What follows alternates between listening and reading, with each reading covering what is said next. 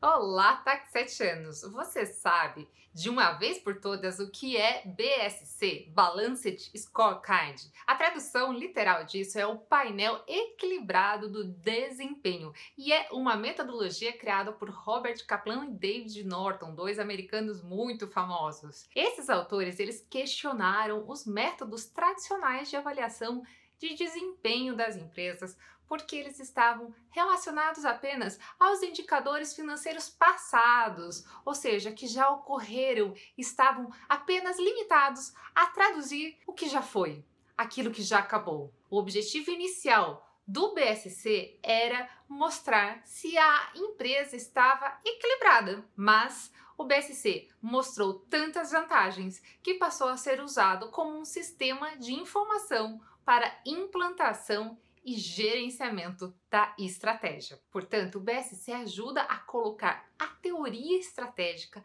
na prática. E esse método pega que o olhar apenas para os indicadores financeiros pode refletir o seu passado, mas não reflete o hoje, o agora, o seu presente e muito menos determina o seu futuro, pois não leva em consideração os fatores intangíveis. Podemos dizer que o BSC integra quatro grandes áreas da administração: o primeiro é o suporte à produção, que está relacionado à questão de gestão de pessoas e gestão de sistemas, tecnologia. Segundo, a produção em si, que é norteada pelos procedimentos internos padronizados. O que eu vou fazer, como, qual é o início, o meio e o fim.